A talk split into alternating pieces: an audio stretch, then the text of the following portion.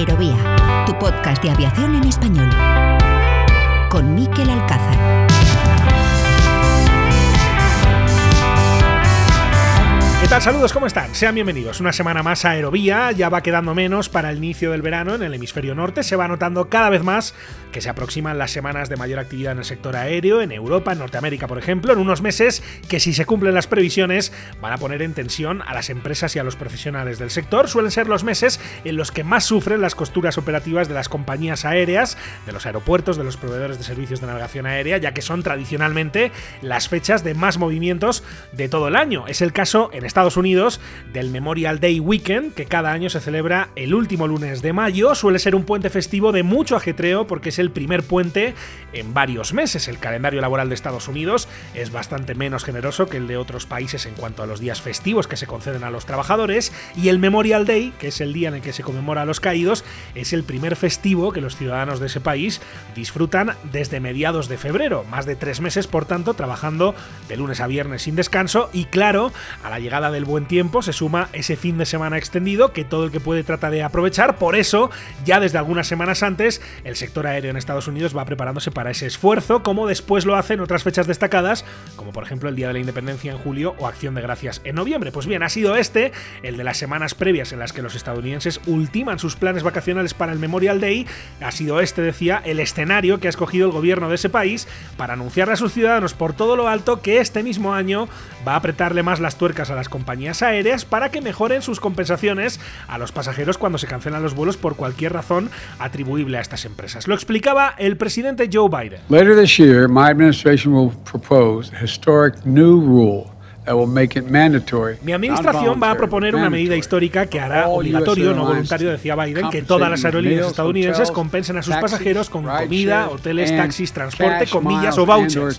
Deseo y espero que el Ministerio de Transporte apruebe esta medida lo antes posible. El verano promete en todo caso ser caliente en Estados Unidos, también en lo que a conflictos laborales se refiere. El último, por ejemplo, es el de los pilotos de United que amenazan con ir a la huelga. En España lo estamos viendo también con los pilotos de Europa o los de Nostrum, estos dos conflictos laborales además pueden afectar a otras compañías aéreas porque el SEPLA, el Sindicato Español de Pilotos de Líneas Aéreas, estudia medidas para defenderse de lo que consideran una aplicación abusiva de los servicios mínimos por parte del Ministerio de Transporte, algo de lo que también se ha venido quejando otro colectivo profesional como el de los controladores aéreos, que también está teniendo serias dificultades para que los usuarios perciban los efectos de otra huelga, en este caso la de los controladores aéreos de las torres privatizadas, que continúa, pero cuyo impacto se está viendo anulado por esos servicios mínimos abusivos. Y de aquellos polvos, estos lodos, como se suele decir, para encontrar la génesis de ese conflicto laboral en las torres privatizadas, hay que remontarse a un capítulo de la historia, a un capítulo de la historia negra de la navegación aérea en España, que este fin de semana sacó del cajón la sexta, la cadena de televisión, con un reportaje sobre el caos aéreo de 2010, más de 12 años después, por fin un reportaje en un medio de comunicación masiva en España, desgranó en detalle lo que sucedió en aquel puente de diciembre en el que se declaró el primer estado de alarma de la democracia española. Eso sí, más allá de contar lo que ya se sabía, más allá de reflejar lo que la justicia ha ido poniendo negro sobre blanco durante todos estos años, esta vez sí pudimos escuchar a algunos de los actores que no habían hablado después de los reveses judiciales a la versión oficial. Aquí en Aerovía, por ejemplo, cuando hicimos un reportaje a fondo de todo aquello, hablo del capítulo 22, enviamos una solicitud de entrevista al exministro de Fomento José Blanco, que fue sencillamente ignorada, lo cual por otra parte era lo que podíamos esperar. Pues bien, este domingo sí pudimos escuchar el relato que José Blanco hace de todo aquello. No se movió ni un milímetro de la casilla de salida original. El exministro ahondó en todas y cada una de las mentiras de la versión oficial que ha sido convenientemente desmontada por las distintas sentencias judiciales sobre este tema. Así que lejos de mostrar un ápice de arrepentimiento o de lamento por todo aquello, el exministro siguió RQR hasta el punto de decir que acepta las resoluciones judiciales y acto seguido y sin despeinarse, insistir en que los controladores aéreos abandonaron su puesto de trabajo, algo que esas mismas resoluciones judiciales que dice aceptar ya han dicho que no ocurrió. Yo siempre acepto las resoluciones judiciales y mire, el día que, el día que hubo la resolución judicial yo me sentía aliviado. Yo no quería que un controlador estuviera penado con años de cárcel por lo que había ocurrido aquel día un calentón sobrevenido. A mí lo que me importaba de verdad era que se resolviera el problema de fondo. Y se ha quedado resuelto. Y yo estoy satisfecho. ¿Usted seguiría defendiendo a día de hoy que los controladores abandonaron sus puestos de trabajo? Mire, yo creo que, que hubo muchos controladores que abandonaron su puesto de trabajo, que hubo otros controladores que estando en su puesto de trabajo estaban de manos caídas. Y de otro capítulo negro y triste de la historia del transporte aéreo en España, del accidente de Spanair, se cumplen este verano 15 años. Una década y media después, el Congreso de los Diputados debe aprobar la ley que va a dar forma a la nueva autoridad encargada de la investigación de accidentes. Y precisamente para dar más información y contexto a los legisladores, recientemente se celebró un seminario en el Congreso sobre el que enseguida les vamos a contar más detalles y en el tramo final pondremos en marcha el radar de aviación line para repasar con nuestro compañero Pablo Díaz algunas noticias internacionales de interés para el sector. Así es como arrancamos ya este capítulo, que es el número 105 de Aerovía. Con la colaboración de hispaviación.es, aviación, drones y espacio por y para profesionales.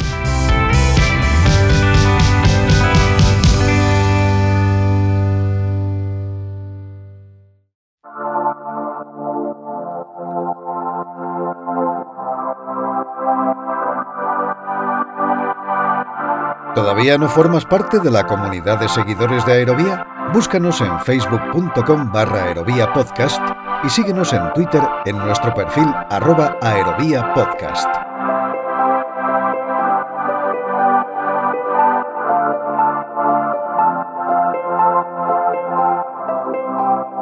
Escuchas Aerovía.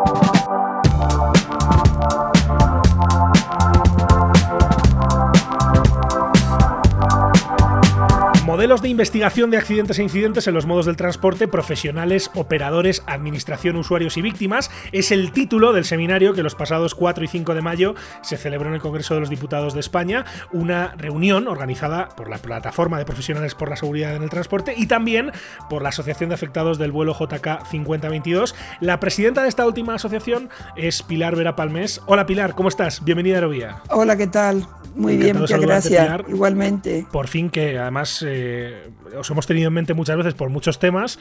Este desde luego era ocasión eh, perfecta para charlar con, contigo, Pilar, eh, porque además no solo eres la presidenta de la Asociación de Afectados del vuelo JK 5022, también estás al frente de la Federación Internacional de Víctimas de Accidentes Aéreos y sus familias. Llevas muchos años, ahora hablaremos de eso, Pilar, trabajando para que cosas o situaciones como la que vivisteis vosotros con el JK 5022 no se repitan o que si se repiten, desde luego, la reacción sea muy distinta. Y en ese ámbito se enmarca, entiendo, este seminario. Eh, te quiero preguntar varias cosas sobre lo que ocurrió en el Congreso estos días. Eh, en primer lugar, quería preguntarte por cuál era el propósito de llevar a todos esos expertos internacionales, a todas las voces que llevasteis y que concentrasteis en esas dos jornadas tan intensas. Pues es que eh, la tragedia del vuelo JK 5022 fue el 20 de agosto del 2008. Yo no llegué a la asociación hasta septiembre del año 2009. Yo vivo en Madrid, aunque soy canaria. Y eh, bueno, mi profesión en la administración del Estado y en la empresa privada y tal, pues me hacía de alguna manera ver las dificultades a las que se iba a enfrentar eh, pues las familias, entre ellas la mía, eh, después que ocurrió esto. Entonces yo sí que tenía muy grabado los ocho días que estuve esperando que identificaran a mi sobrina, la sobrina mayor, tenía escasamente 30 años. Y yo sí es verdad que desde el día, yo llegué a Madrid, estaba fuera, yo vivo en Madrid, pero estaba fuera y llegué a la madrugada del 20 al 21 de agosto.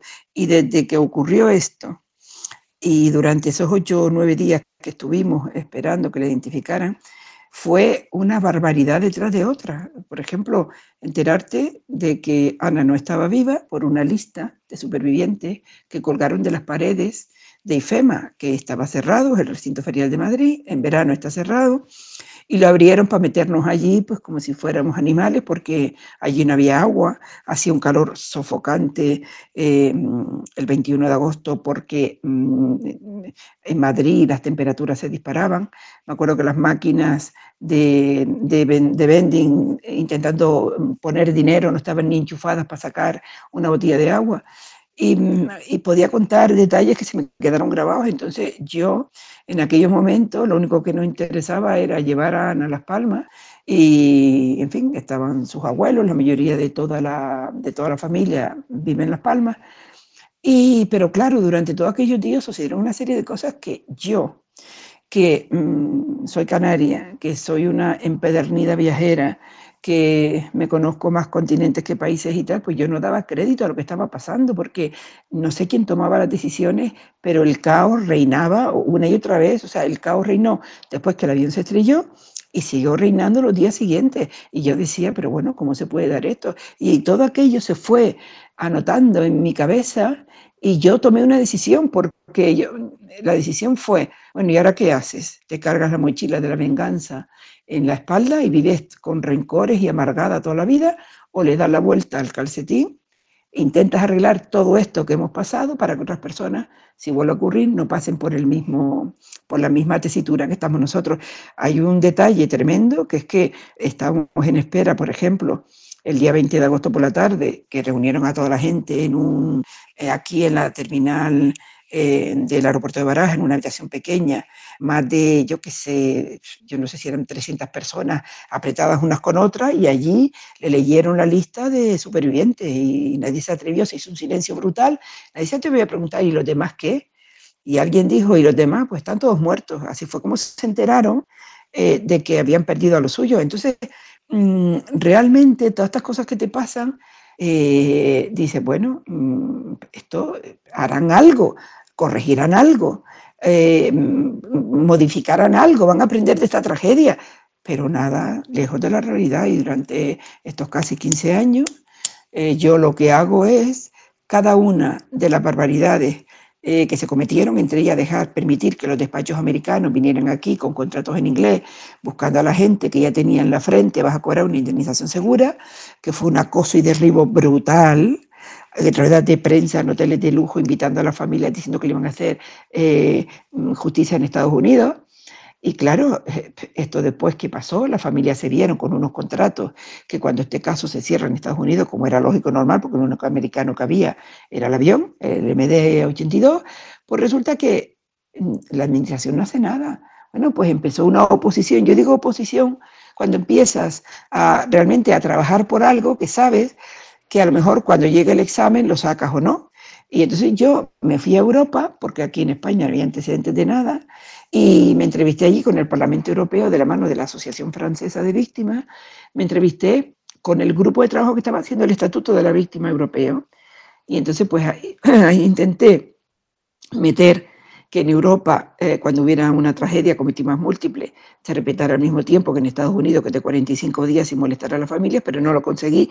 Pero sin embargo sí conseguí que cuando esto vino a España, me entrevisté con el ministro que estaba, se lo pedí, y en la confección del Estatuto de la Víctima del Delito logramos meter el artículo 8. El artículo 8 dice que ocurrido una tragedia con víctimas múltiples en España, ni abogados ni procuradores pueden acosar a las víctimas hasta pasados 45 días del hecho causante. Y esto es un ejemplo, por ejemplo, de tantas y tantas cosas que se han hecho y que realmente no han tenido la relevancia, que solo se sabrán si vuelve a ocurrir, pero que yo prefiero que no se sepan antes de que ocurra otra mortandad como la que pasó. Claro.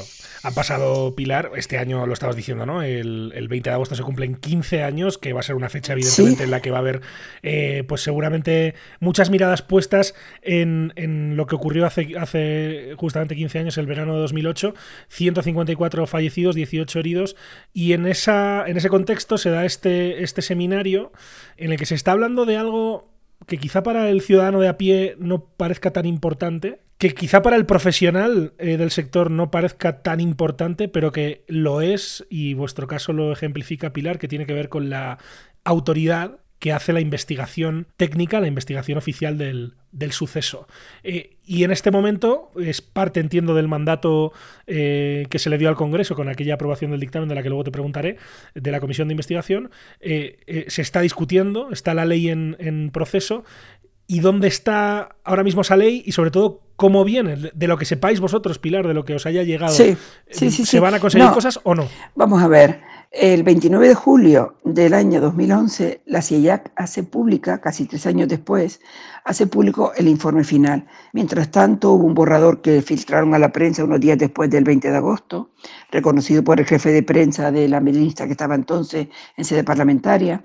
Hubo un informe interino, una nota de progreso, en fin, hubo diferentes tonterías para disimular eh, lo que la OASI en el anexo 13 dice, que un informe de, una investigación para ser eficaz y seguro tiene que darse en el primer año después de ocurrido. Bien, ese 29 de julio del 2011 yo lo tengo grabado a fuego porque nos llamaron de la CEIAC para decirnos, enseñarnos el informe final.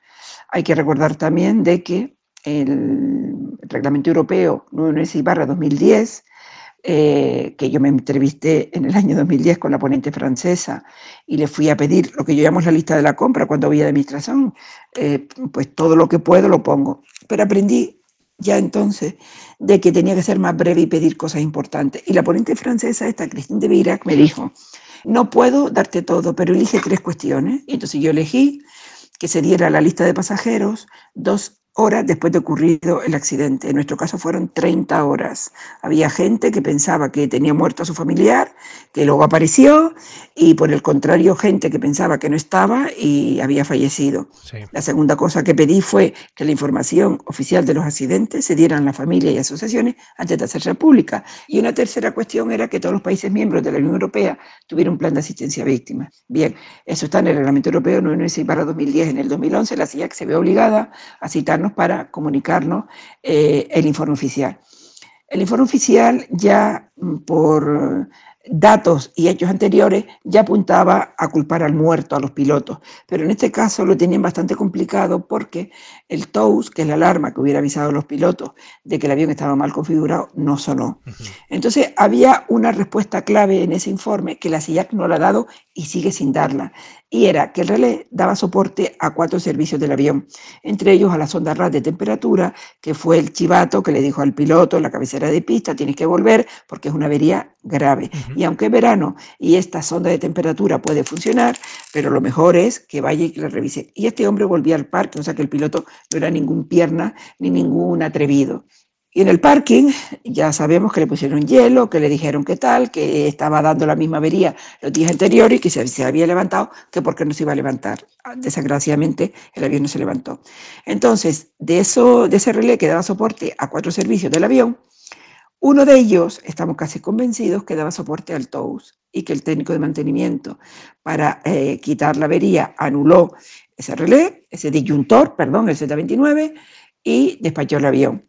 Eh, esa, alarma no sonó, no advirtió que fue el último eslabón de, de la cadena de seguridad y el, el, avión se estrelló. Entonces, la CIAC, en ese informe oficial, no da respuesta, por ejemplo, que es clave eh, en, el informe. Y tampoco da respuesta a otras cuestiones, como que el 22 de julio del año 2008, eh, el avión, que llevaba tres años volando y quería tener la gran parada que le llaman en aviación documental y técnica, pues el, el, el inspector que firmó la, el certificado, la prórroga del certificado de movilidad, que es que ya no podían ampliarlo más porque mm, venció realmente en enero y la fueron ampliando hasta que ya se inventaron la palabra prórroga, pues digamos que para mí este avión estaba condenado el 22 de julio porque se renovó por un mes, del 22 de julio del 2008 al 22 de agosto del 2008. Entonces, yo cuento todo esto porque yo aquel día 29 de julio del 2011, que fue muy desagradable la conversación en la SIAC con la presidenta y el secretario, cuando salí de allí, juré que yo no sé cómo lo iba a hacer, pero que ese organismo estaba obsoleto, que ese organismo no servía para nada y que ese organismo tenía que modificarse. Y desde entonces y sucesivamente me dediqué a ver lo que habían hecho otros países y yo dije, pero si aquí está todo inventado, si es que hay unas autoridades de investigación que cuentan con el apoyo, la transparencia, la independencia, porque esto no es mi país. Y desde entonces me dediqué a pedírselo a los ministros. Hice incluso un informe en el año 2013, lo amplié en el año 2014 y se lo presentaba a todos los ministros. Y en el año 2018, de todos los ministros que he conocido, que creo que han sido cinco, pues eh, Ábalos eh, me compró, mm, digamos que la idea y lo metió en el plan cuatrinal eh, del ministerio a cuatro años. Total que desde el año 2018, en contacto siempre con los funcionarios del ministerio, aportando todo lo que sabía y todo lo que podía, pues se hizo la ley. Esa ley fue sometida a información pública el año pasado. Se llevó al Consejo de Ministros el 14 de marzo de este año y el 16 entró en el Congreso. El tema de las autoridades de investigación, tanto por parte de los parlamentarios, que son los que estudian las leyes y los que tendrían que saber, y para los que se hizo ese seminario, pues es un tema que no les interesa en absoluto, es un tema que no da votos, es un tema de estructura del sistema de la aviación civil.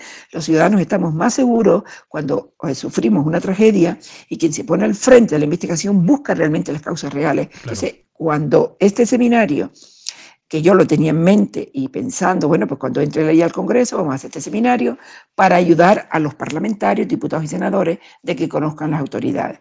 Por eso aquí están, vinieron las autoridades de Holanda, que es modélica a nivel de Europa, eh, está la NTCB, que desde el año 67 ha demostrado independencia efectivamente de Estados Unidos, Estuvo también Argentina, que hizo una transición parecida a la nuestra, de una junta de investigación a una junta de seguridad del transporte. Y estuvieron después también la parte judicial, estuvo el, titular del lugar número 11 que llevó la instrucción de nuestro caso, estuvieron, estuvo un fiscal argentino que llevó la investigación judicial de la tragedia de Lapa no pudo venir al final por un suceso personal que, le pasó a la jueza argentina del Distrito Federal de San Isidro, que también ha investigado cuestiones de este tipo. ¿Y cuál era mi idea?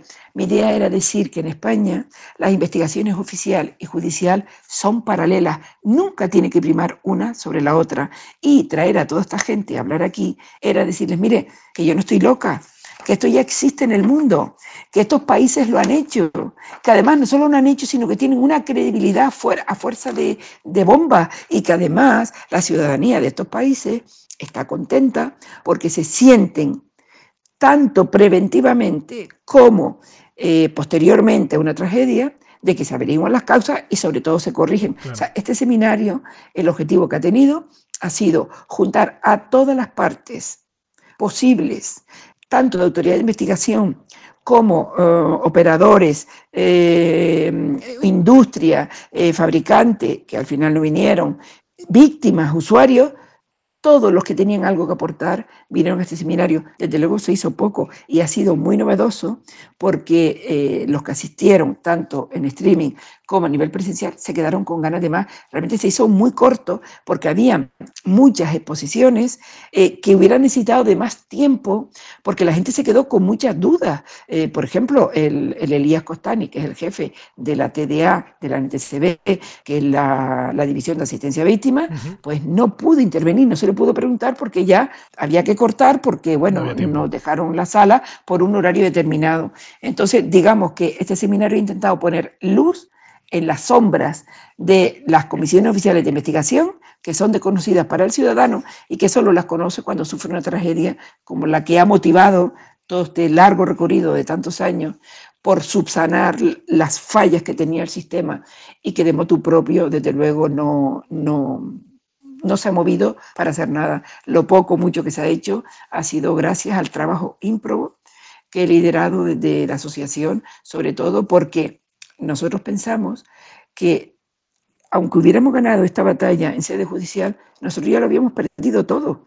Y lo único que nos podía recompensar tanto sufrimiento era encontrar un significado a tanta muerte y destrucción, a tanta familia destruida, porque eh, además a mí no me gusta distinguir entre tripulación y, viajeros en este caso, y pasajeros. Todos víctimas de, alguna manera, claro. Eh, claro, porque es que además eh, cuando vas a trabajar y te dan un avión que no está en condiciones y que además estás viendo con los compañeros, porque además el panel llevaba un año que tenía, estaba prácticamente quebrada económicamente y estaba recortando de donde menos se ve, que es la seguridad. Entonces, cuando estás viendo que estás haciendo lo posible para que tu empresa no quiebre, para seguir adelante y tal, pero te dan un avión que en los, en los meses anteriores estaba presentando fallas y que además sigue volando, pues tú intentas quemar el hombro a tu empresa, pero así todo, así todo, eh, claro, yo el único reproche, y lo digo siempre que le tengo a los pilotos, es que ellos sí pudieron decidir, los que no pudieron decidir fueron que se subieron al avión. Ellos podían haber elegido entre la vida,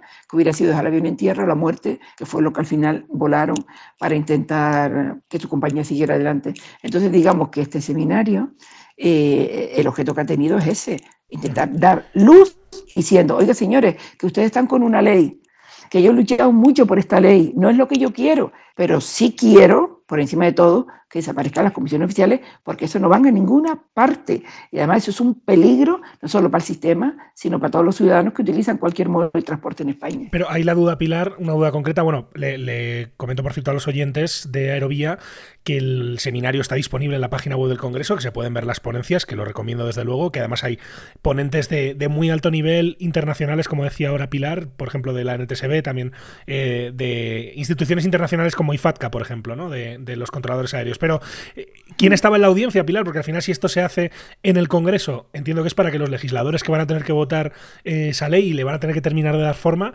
pues estén al tanto, ¿no? En ese sentido, ¿quién estuvo en la audiencia? ¿Hubo éxito? ¿Estuvieron las personas indicadas o no? Eh, vamos a ver, estuvieron muchas personas, pero también es verdad que esa semana no había pleno. Si lo haces, si haces esto en una semana de pleno, pues están en el pleno y no van. Y ahora pues resulta que esta semana no había pleno, pero hay elecciones. Entonces, de contar con una serie de ellos, pues empezaron a descolgarse los días anteriores.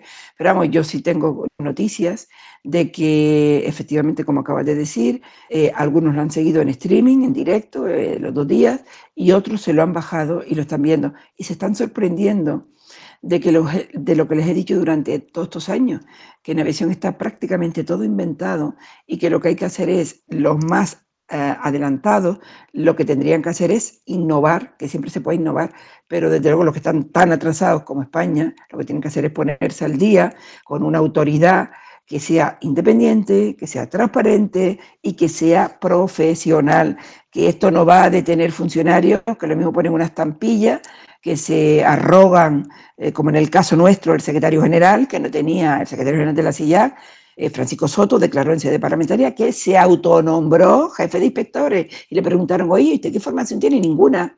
Y entonces, ¿por qué lo hizo? Bueno, porque lo hice, porque yo me nombré jefe de inspectores y. Y eso es una de las barrabasadas, por no decir un calificativo más fuerte que nosotros hemos sufrido con el informe de nuestra tragedia. Bueno, en vuestro caso, Pilar, eh, creo que hay que, hay que recordarlo, lamentablemente, porque es un despropósito y además eh, a cualquier trabajador o cualquier eh, persona que tenga alguna relación con el sector aéreo español, pues desde luego le avergüenza que se filtrasen los audios de la caja negra, ¿no?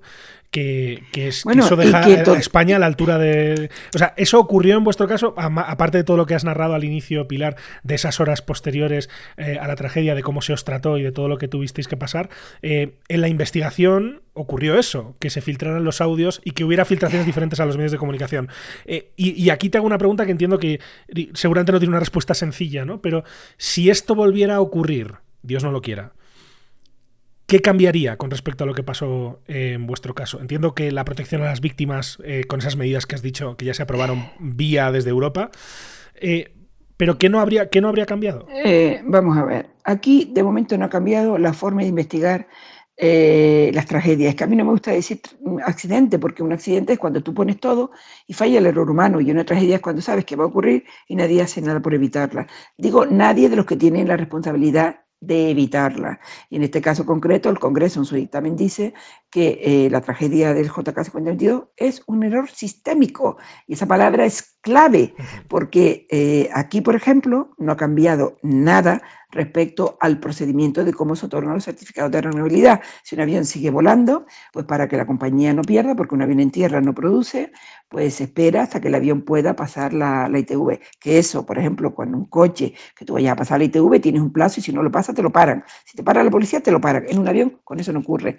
Si esto volviera a ocurrir, pues lo que se ha conseguido es lo que he dicho del artículo 8 del Estatuto de la Víctima del Delito. Un Real Decreto 632-2013 que tiene un plan de asistencia a bastante limitadito, pero como no existía, ahora existe. Y luego hay una cosa muy importante, que yo realmente me fui a la OASI porque yo me enteré en el año 2010 que había una circular de la OASI, la 285, que contenía un plan de asistencia a víctimas y eso no lo sacaron en la gestión de nuestra tragedia. Por eso fue el calvario y el caos tan grande que nosotros sufrimos, porque yo me pongo a hablar de aquellos días y no acabo. Entonces, en ese sentido, en la OASI, eh, después de un grupo de trabajo que se hizo, en fin, que es otra historia enorme y que no tendría tiempo para contarla, al final, en, en la asamblea del 38 del 2013, conseguimos que se apruebe el documento 998 que es la política de asistencia víctima de la OASI, que esa política de asistencia víctima es para sus 193 Estados miembros y para sus más de 40 organizaciones internacionales. Con decirte que de ese documento el siguiente paso era meterlo en un anexo para que fuera de obligado cumplimiento. Lo metimos como una recomendación en el anexo 9 y de facilitación, que es el cajón desastre de la base para todos aquellos temas que no tienen un, un anexo propio. Y en noviembre del año pasado, 2022, que habían pasado 13 años, es cuando conseguimos que pase de recomendación a norma internacional. Entonces, digamos, que ahora mismo hay no solo un plan de asistencia a víctimas en España recortadito, pero existe, sino que también hay a nivel eh, mundial, conseguido eh, a través de un esfuerzo IMPRO del año 2010, eh, un documento de política de asistencia a víctimas que en cualquiera de los países donde ocurre un accidente, digamos que está ese documento que es de asistencia a la víctima.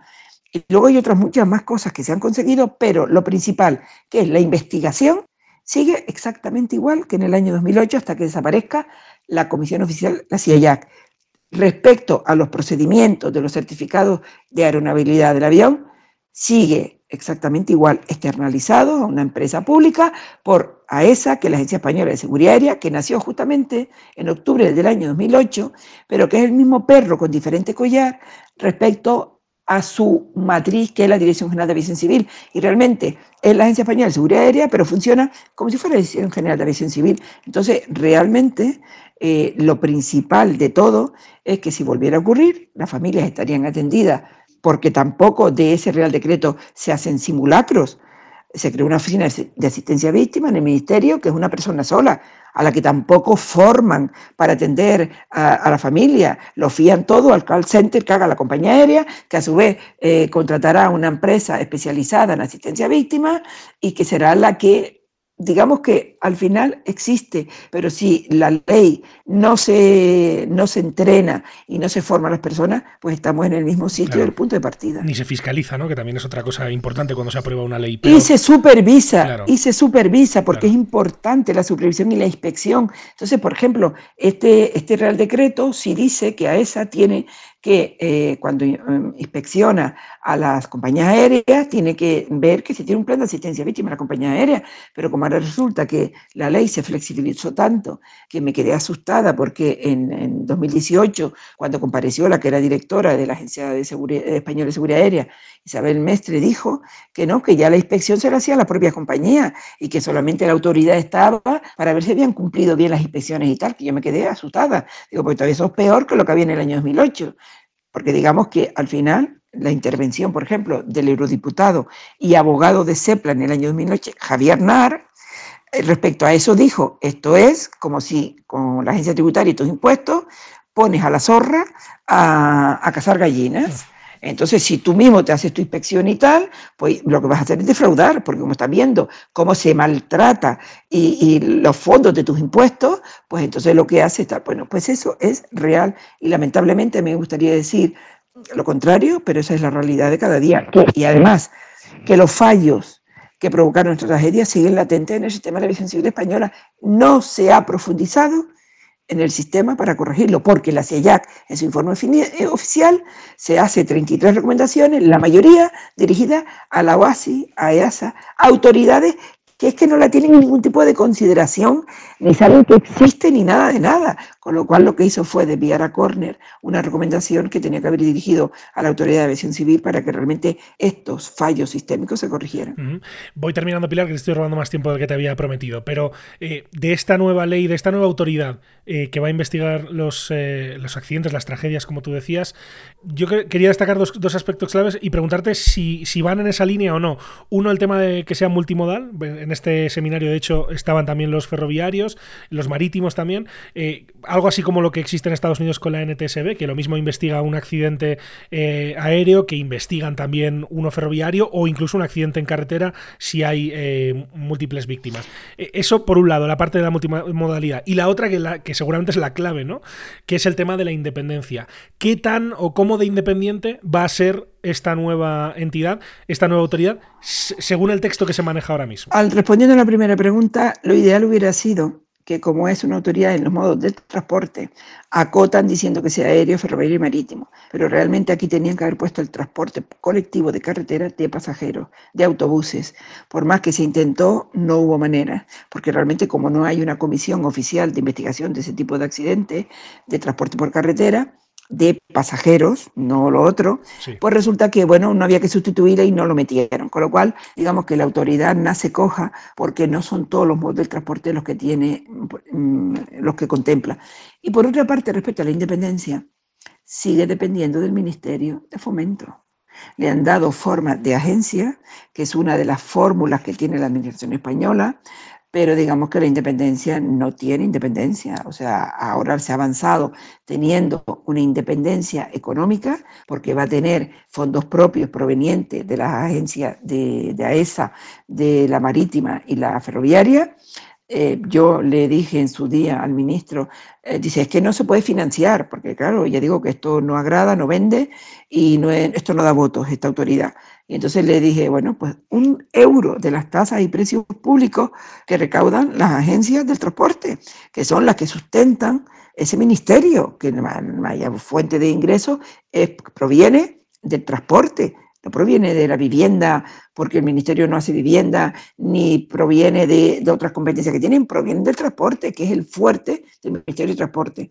Entonces, digamos que lamentablemente yo lo que había propuesto era un organismo similar al Defensor del Pueblo, al Consejo de Seguridad Nuclear, eso requería de una pequeña modificación en la Constitución, porque están contemplados de esta manera, pero digamos que la independencia no es la que queremos, pero yo también digo lo siguiente, no siendo lo que queremos. Este órgano, es un primer paso brutal, porque por ejemplo la CIA, que es lo que yo más conozco, no tenía un estatuto propio, eh, venía de tiempos predemocráticos del Ministerio del Aire y siempre influenciado por el Ministerio, ahora es un paso gigantesco respecto a lo que hay, pero que habrá que seguir trabajando y eso lo harán los que recojan el testigo, profesionales sobre todo, que son al final los que están en activo y son los que de alguna manera tienen eh, su vida profesional más eh, en riesgo, por decirlo de alguna manera, eh, y los que tendrán que seguir trabajando para que esto algún día tenga la independencia y la autonomía que, que, es necesaria en España, pero no se ha dado ese paso gigantesco que hubiera sido que dependiera del Congreso, como pone una de las conclusiones del dictamen de la Comisión de Investigación nuestra, porque yo lo pedí en el Congreso, que se estaba haciendo esa ley que por favor dependiera del Congreso, que estuviera formada por profesionales, pero eso no ha sido posible. O sea que siendo que no es lo que queremos, sí reconozco que es un paso gigantesco respecto a lo que hay y que será mejorable en el futuro y que habrá, que habrá que seguir trabajando para mejorarla en el futuro. Tú, Pilar, llevas 15 años eh, prácticamente peleándote además con la administración, conoces muy bien las tripas de no solo el, legislativo, también el ejecutivo y el, y el judicial, lo cual pues habla mucho de esos años de dedicación eh, que, llevas al frente de la Asociación de Víctimas.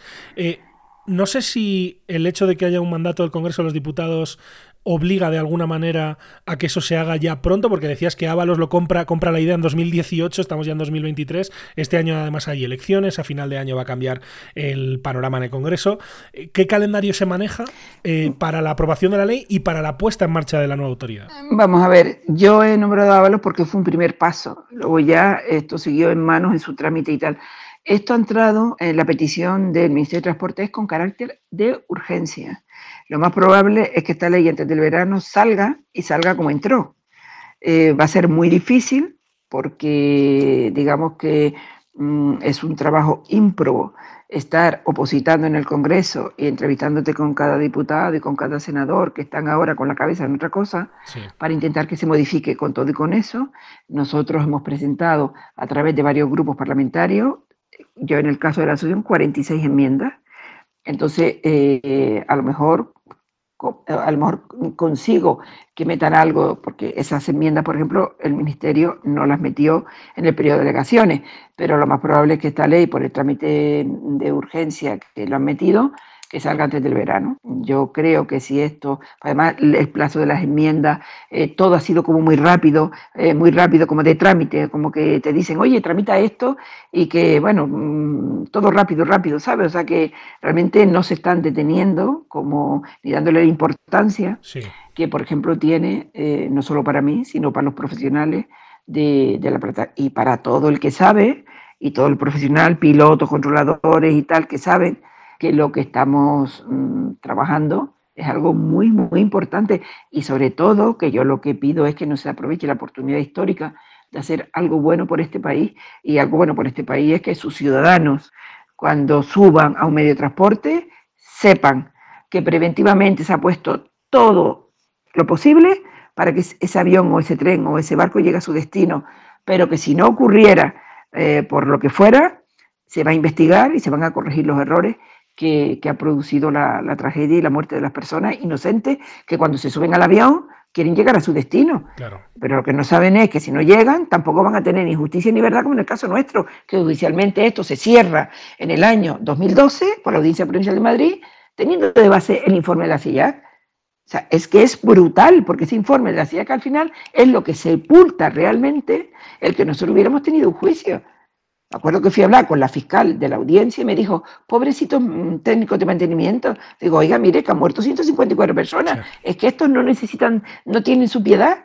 No, no, es que claro, es que total, estos ya están muertos. O sea, eso es lo que se piensa a nivel judicial de, que el informe de la CIA fuera la que lo sepultó, porque además en sobrecimiento libre, sin posibilidad de recurrir ni de nada. O sea, enterrar un cemento para los restos. Que no hemos entrado, de hecho, en la parte judicial, no lo vamos a hacer hoy, porque habría mucho también para hablar. Y lo acabamos de ver ahora, por ejemplo, mm. Pilar, en el juicio en, en, Francia por el Air France 447 también, donde se desestimaron los cargos criminales.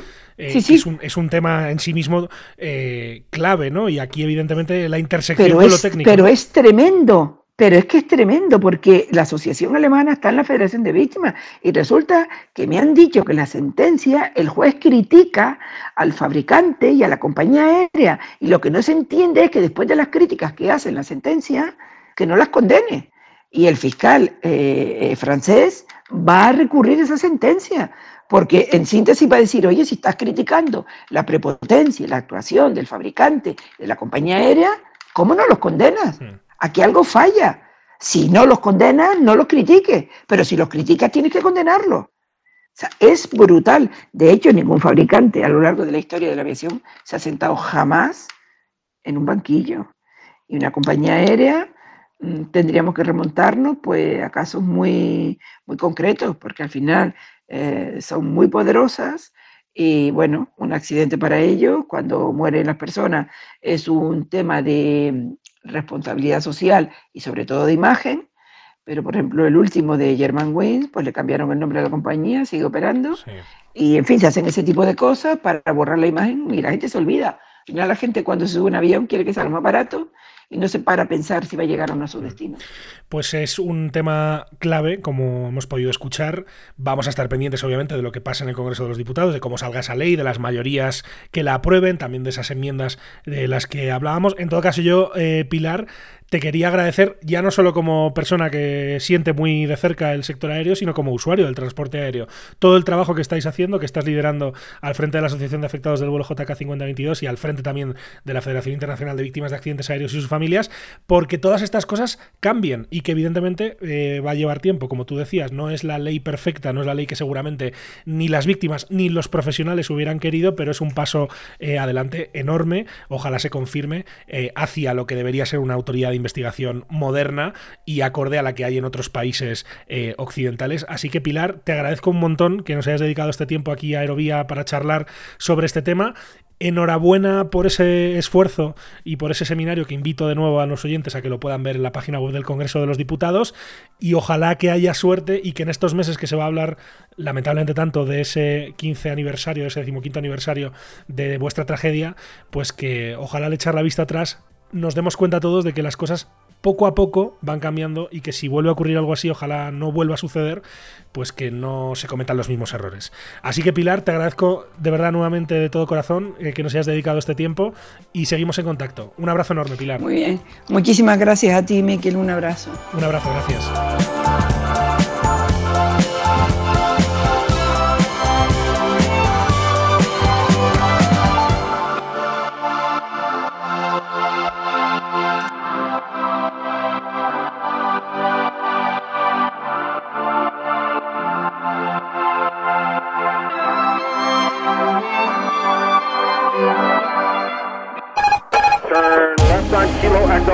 Cada lunes, un nuevo capítulo de Aerovía llega a tu plataforma favorita.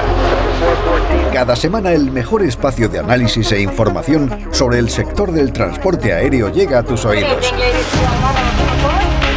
Lo más destacado de la actualidad aeronáutica, reportajes, entrevistas, las secciones especializadas. Escucha todo esto y más en Aerovía.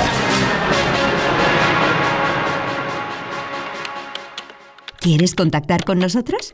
Escríbenos a info.aerovía.net.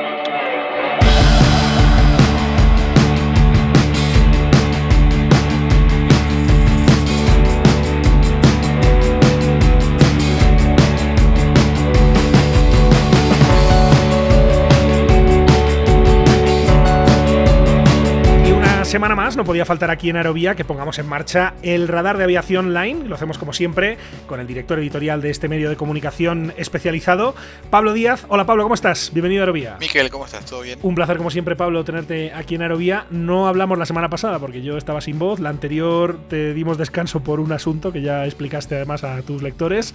Em, total que hace ya un par de semanas que no nos saludábamos. Eh, así que como siempre un, placer eh, charlar contigo Pablo. Y vamos a repasar cinco noticias de estos últimos días. Es verdad que hemos tenido otras veces esta sección con, con temas muy importantes o temas eh, con mucha proteína, como nos gustan los periodistas. Esta semana iba a decir que vamos un poco más tranquilos, pero no tanto, porque además el primer asunto que vamos a tratar eh, tiene mucha importancia para la aviación de un país de Latinoamérica como es Colombia, después de que Avianca y Viva finalmente eh, queda claro que ya hay ruptura definitiva de algo que en realidad nunca se ha terminado de concretar. Claro, igual justo me quedé, pensando en lo que decías, ¿no? Uno siempre dice, el, el momento que uno dice una semana tranquila es cuando pasa algo, es como que, digamos, es, la frase perfecta del periodista aeronáutico. Alguien termina de decir eso y empezamos a buscar todos qué pasó. Bueno, sí, pasó lo que sabíamos que iba a pasar en realidad.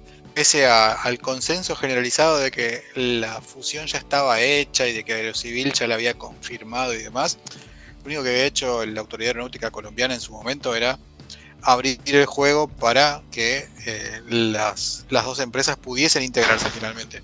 Ya habían había dado una buena cantidad de, indicios de que no iba a avanzar con la, con la integración. Es que de hecho no tiene sentido. O sea, ¿por qué habían que iba a ceder slots en El Dorado y comprometerse a, a planes de, compensación de pasajeros que no habían comprado boleto con Avianca?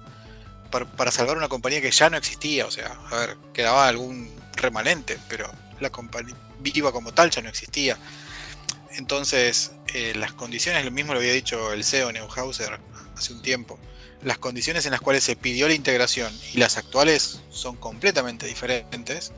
Y nuevamente, Avianca ya no tenía ningún interés en hacerlo. Eh, para mí era algo que estaba súper cantado. De hecho, hice, hice un chiste con eso en Twitter diciendo que estaba más cantado que la session de Quevedo, pero me parece que, es una consecuencia lógica de un proceso que se alargó muchísimo, que nadie tuvo demasiadas ganas de hacerlo más corto, ni la autoridad aeronáutica, ni Avianca mismo, ni los competidores, porque cuando Aerocivil decreta o declara que JetSmart, Ultra Air, Aerolíneas Argentinas mismo eran terceros interesados en el proceso y le permite meter objeciones, ya sumó dos meses de proceso que Piva no tenía. En un punto es la consecuencia lógica de eso y Avianca hace, para mí, lo único que podía hacer, que era bajarse y competir con las compañías que queden. Lamentable, porque lamentablemente esto implica puestos de trabajo perdidos y demás, pero no quedaba otra. Viva hacía ese anuncio el fin de semana, Pablo, eh, pero llevas tiempo sin volar, ¿no? Claro, desde febrero.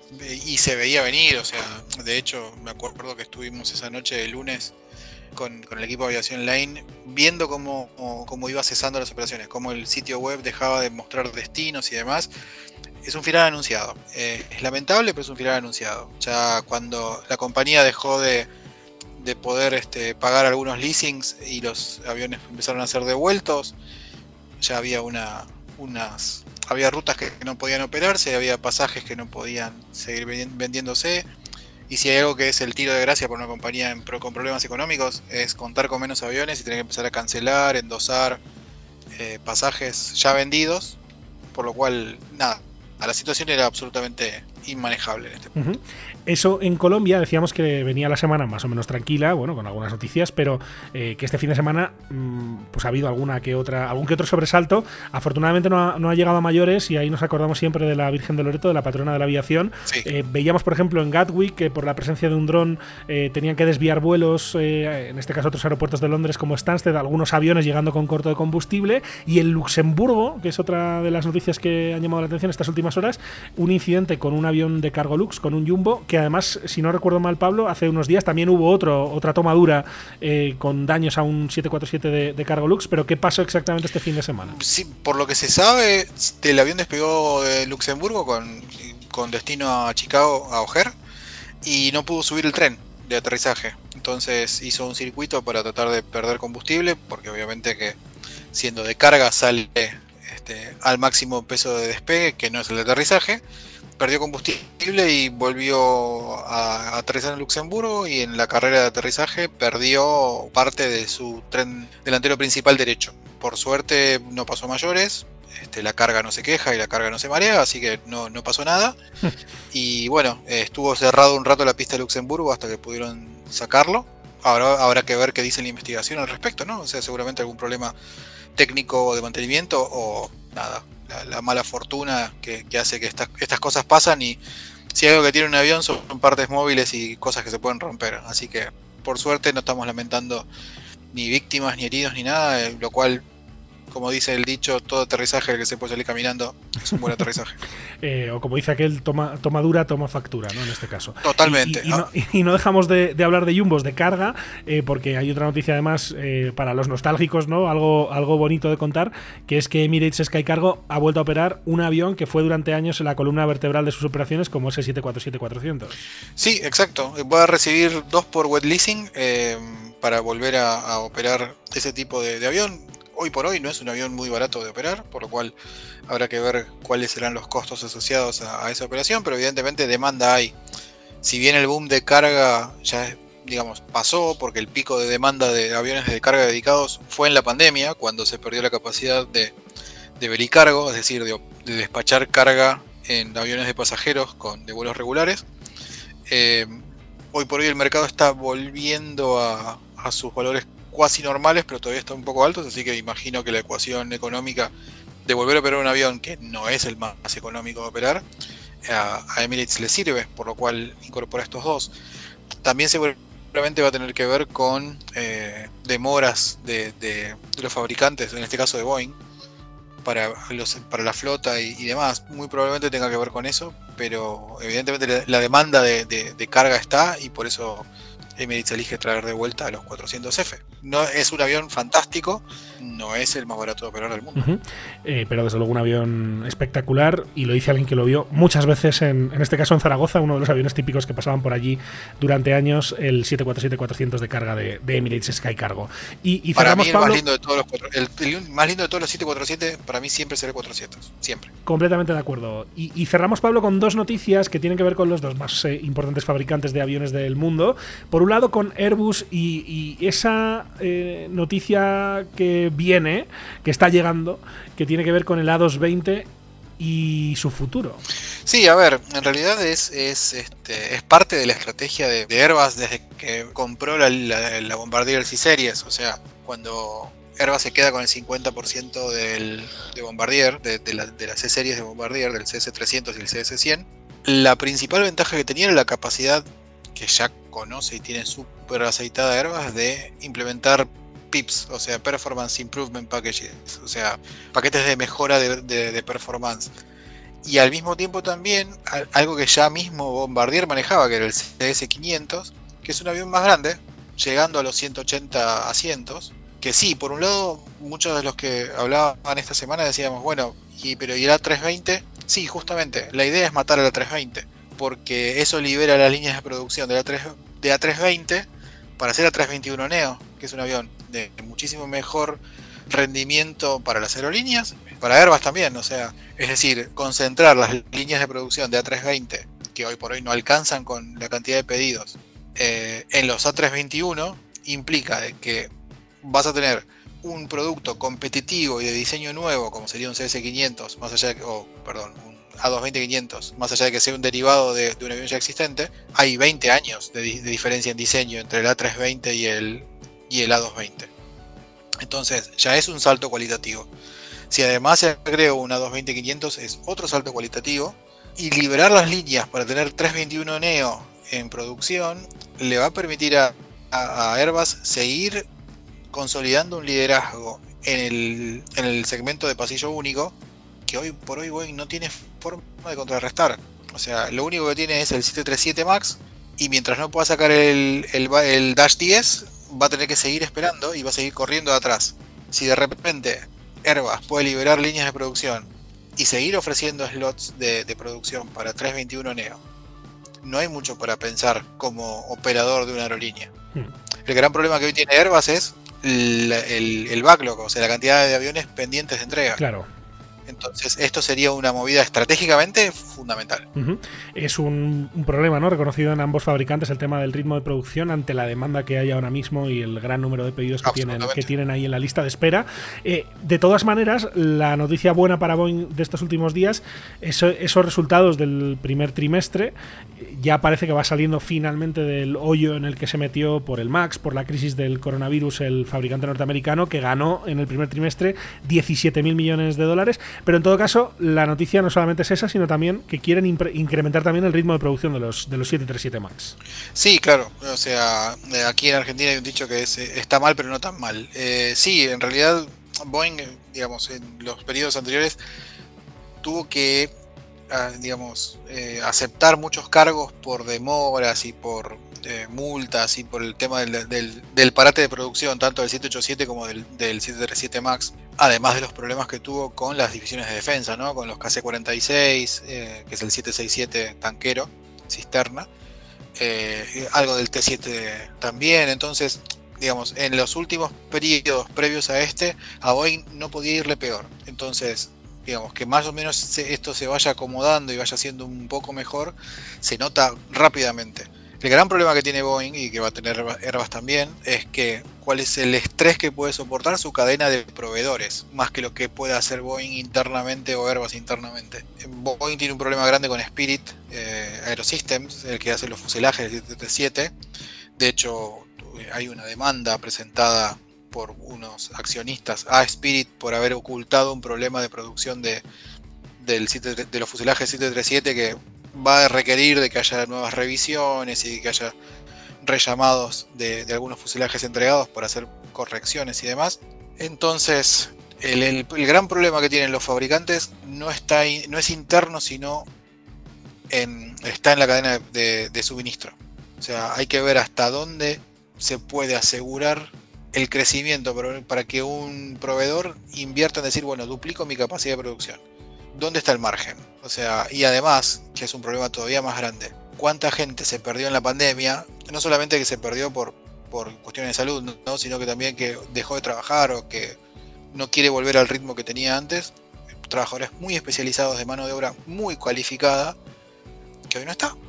Entonces es muy difícil poder duplicar capacidades es lo que más necesitan, pero no lo veo tan fácil. Pues son las cinco noticias que hemos seleccionado estos últimos días de la actualidad del ámbito aeronáutico, que nos han llevado en este caso a, Colombia, a Luxemburgo, a Emiratos, a Europa y a Estados Unidos. El tour que hemos hecho, como siempre, de la mano de Pablo Díaz, el director editorial de Aviación Line. La semana que viene, Pablo, seguimos en una nueva edición de El Radar de Aviación Line. Muchas gracias, como siempre. Un abrazo grande. Un abrazo enorme.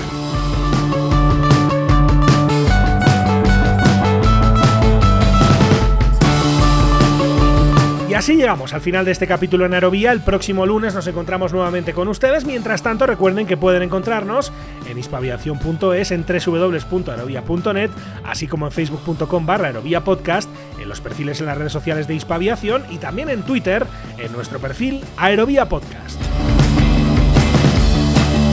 Además, como siempre, les invitamos a suscribirse en cualquiera de las principales plataformas en las que se puede escuchar Aerovía. Estamos en todas las importantes, en Apple Podcast, en Spotify, en Podbean, en Tuning, en Evox, en Audible. Ya saben que donde quieran que nos escuchen, donde quiera que estén suscritos, valoramos mucho cualquier comentario, cualquier sugerencia, cualquier crítica que nos hagan llegar por cualquiera de las vías de contacto que tienen a su disposición. Muchísimas gracias por estar ahí y hasta la próxima.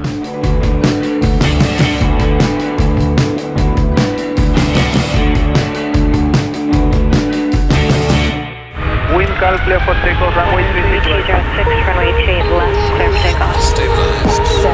Aviación civil, aviación militar, aviación general y deportiva, drones, espacio. ¿Quieres estar al tanto de lo que ocurre en el sector? No olvides seguirnos en tu plataforma favorita. En Apple Podcast, Spotify, Evox, Podbean, Tuning y más. Busca Aerovía, tu podcast de aviación en español y suscríbete. Suscríbete.